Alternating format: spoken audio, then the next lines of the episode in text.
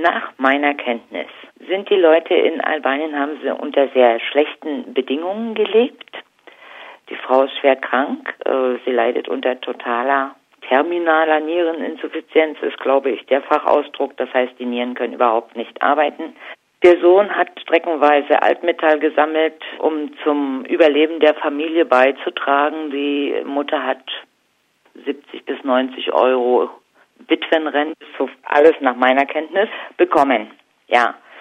Und der Sohn ist 2014 nach Deutschland gegangen und im Sommer letzten Jahres ist die Mutter dann auch nach Deutschland gekommen. Die äh, Familie gehört in Albanien der Minderheit der Roma an und sie haben mir auch berichtet, dass es für sie sehr schwer ist, Arbeit zu finden oder fast unmöglich. Und in der Zwischenzeit habe ich auch erfahren, dass auch, was die gesundheitliche Versorgung betrifft, für die Roma nicht so einfach ist. Wie hat sich die Situation von Frau Kurti und ihrem Sohn in Deutschland, in Lörrach, wo sie gelebt haben, dann verändert? Die Frau Kurti hat hier in Lörrach eine sehr gute medizinische Behandlung bekommen. Es ist ihr besser gegangen. Sie hat also in Deutschland dreimal wöchentlich vier Stunden Dialyse bekommen. Das ist in Deutschland so üblich. In Albanien sind das drei mal drei Stunden, wenn die Dialysegeräte durchhalten.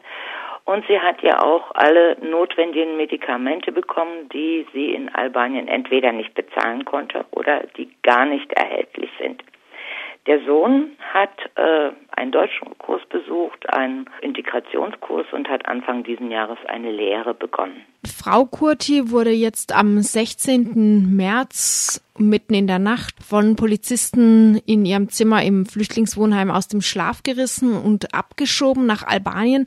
Für sie völlig unerwartet und wie zum Beispiel auch der Flüchtlingsrat Baden-Württemberg in einer Pressemitteilung heute erklärte, rechtswidrig. Warum war diese Abschiebung rechtswidrig? Im Falle der Frau Cote hatte der Anwalt ein Gesuch an die Härtefallkommission gestellt, da ihr Asylantrag abgelehnt worden war. Ich habe dann dort angerufen nach der Abschiebung bei der Härtefallkommission und das ist mir bestätigt worden, dass dieser Antrag da noch vorliegt und auch noch nicht bearbeitet worden sei.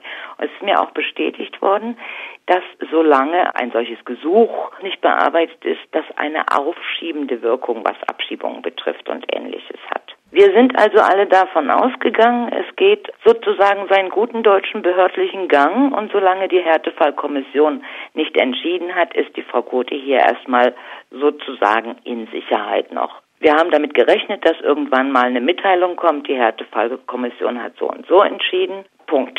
Also niemand hat mit einer Abschiebung gerechnet. Sie haben ja dann sich auch mit den Behörden in Verbindung gesetzt. Zuständig ist da das Regierungspräsidium Karlsruhe, das die Abschiebungen aus Baden-Württemberg organisiert und haben Sie auf den Fehler hingewiesen. Es gab auch Presseanfragen, unter anderem von uns, von Radio Dreieckland. Hat das Regierungspräsidium Ihnen gegenüber oder Frau Kurti oder Ihrem Sohn gegenüber irgendeine Entscheidung bereits bekannt gemacht, wie sie mit dem Fehler umgehen will, wie sie ihn wieder gut machen will? Nein, aber in dem Zusammenhang würde ich gerne ein bisschen weiter ausholen. Ich hatte mich bereits im Februar auch an den Ministerpräsidenten und an einen Landtagsabgeordneten aus dem Kreis Lörrach gewandt. Von Seiten des Ministerpräsidiums habe ich zweimal Schreiben bekommen. Ich hatte den Fall geschildert, hatte darum gebeten, dass man das doch nochmal überprüfen möchte und dass man eine menschliche Entscheidung treffen möge, etc. etc. Ich habe vom Ministerpräsidium beziehungsweise danach von verschiedenen Stellen immer bekommen, Ihre Angelegenheit, Ihre Anfrage ist weitergeleitet worden, ist weitergeleitet worden. Zuletzt dann war die Information, ist zuständigkeitshalber an das Regierungspräsidium und die örtliche Ausländerbehörde weitergeleitet worden. Nachdem die Frau Kuti abgeschoben worden ist, habe ich mich nochmal an den Herrn Ministerpräsidenten gewandt, beziehungsweise an seine Mitarbeiterin. Diesmal gab es ja nun ein Aktenzeichen und einen namentlichen Ansprechpartner und habe per E-Mail mitgeteilt, dass nun also die Frau abgeschoben worden ist. Aber ich habe auf nichts dergleichen irgendeine Antwort bekommen und auch die Kotis nicht. Bis heute nicht. Bis heute nicht. Mhm. Nein. Das heißt, die baden-württembergischen Behörden haben keinerlei Kontakt mit ihr aufgenommen nach ihrer rechtswidrigen Abschiebung. Nein. Es gibt inzwischen eine eidesstattliche Erklärung von Herrn Kurti, also vom Sohn der abgeschobenen Frau Kurti, wo er die Umstände der Abschiebung beschreibt. Denn auch da ist jetzt mal abgesehen von dieser rechtswidrigen Tatsache einiges schiefgelaufen. Was ist denn da passiert? Er hat mir also erzählt, dass nachts um 2.30 Uhr sechs Polizisten in der Wohnung in dieser Gemeinschaftsunterkunft in Lörrach standen und die Frau Kurti, sie müsse jetzt mitkommen. Sie hatte eine halbe Stunde Zeit, ihre äh, Sachen zu packen. Der Sohn hat ihr äh, noch Geld gegeben von seinem Lehrlingsgehalt, weil er ja wusste, seine Mutter wird in Albanien Geld brauchen. Und dann ist man mit ihr losgefahren. Bisschen später hat der Sohn die Mutter angerufen, um zu fragen, wo sie ist. Und da hat die Mutter ihm erzählt, sie wäre jetzt auf der Polizei in Lörrach und sie wäre durchsucht worden und man hätte ihr das Geld weggenommen. Und da hat der Sohn darum gebeten, mit den Polizisten zu sprechen und hat dann gefragt, warum äh, man ihr das Geld weggenommen hätte und hat zur Antwort bekommen, das wären die Kosten für den Transport. Da hat er nochmal darauf hingewiesen, dass das eigentlich sein Geld sei und dass das für seine Mutter sei und hat zur Antwort bekommen, aha, dann bekäme sie es in Freiburg zurück. In Freiburg ist die Frau wieder durchsucht worden, hat nach dem Geld gefragt, da hat sie gesagt bekommen, das bekäme sie in Frankfurt zurück. In Frankfurt ist sie wieder durchsucht worden und als sie dann mit der Ärztin zum Flieger gegangen ist, hat sie nochmal gefragt und da hat die Ärztin ihr gesagt, sie bekäme das Geld in Tirana zurück. Bei sich hatte die Frau Koti drei Euro äh, unterwegs war sie von 2.30 Uhr nachts bis 18 Uhr. So lange ist sie dann nämlich in Tirana von der Polizei noch festgehalten worden. Und wie viel man sich von drei Euro zu essen oder zu trinken kaufen kann, das wissen wir alle. Wie haben Sie Frau Kurti kennengelernt? Wie kam es überhaupt dazu? Die Familie Kurti hatte sich an die Sozialarbeiter gewandt und da der Sohn schon recht gut Deutsch spricht, hatte er darum gebeten, ob nicht seine Mutter auch Deutsch lernen könnte. Ich war beim Freundeskreis Asyl in Lörrach gewesen und hatte mich da in die Liste derer eingetragen, die bereit sind, ehrenamtlich Deutsch zu unterrichten. Und so sind wir zueinander gekommen und wir haben halt einmal in der Woche freundlich miteinander Deutsch gelernt. Was macht es mit Ehrenamtlichen? Was hat es mit Ihnen gemacht, diese Abschiebung miterleben zu müssen? Also ich bin tief erschüttert.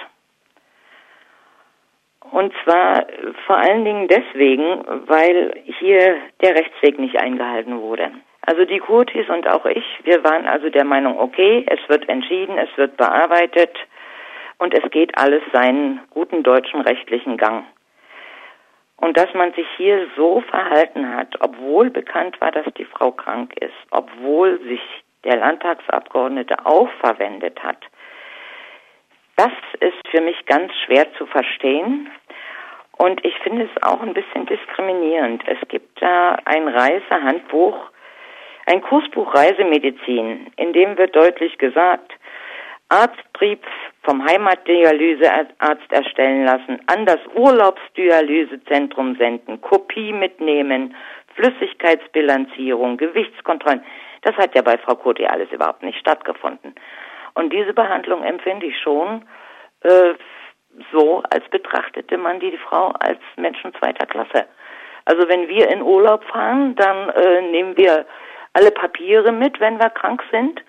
Und in dem Fall gilt das alles nicht. Ist die Sache damit gelaufen? Wir werden Kontakt halten, wir werden sehen, wie die Behandlung weitergeht, wie ihre Einkommenssituation sich gestaltet. Wenn Medikamente nötig sind, werden wir sie schicken. Das ist das, was man im Kleinen machen kann. Aber ich möchte noch was dazu sagen. Ich habe persönlich auch erst aus der Zeitung erfahren, wie die deutschen Behörden sich positionieren. Und die Aussage vom Pressesprecher des Innenministeriums, die hat mich schwer schockiert.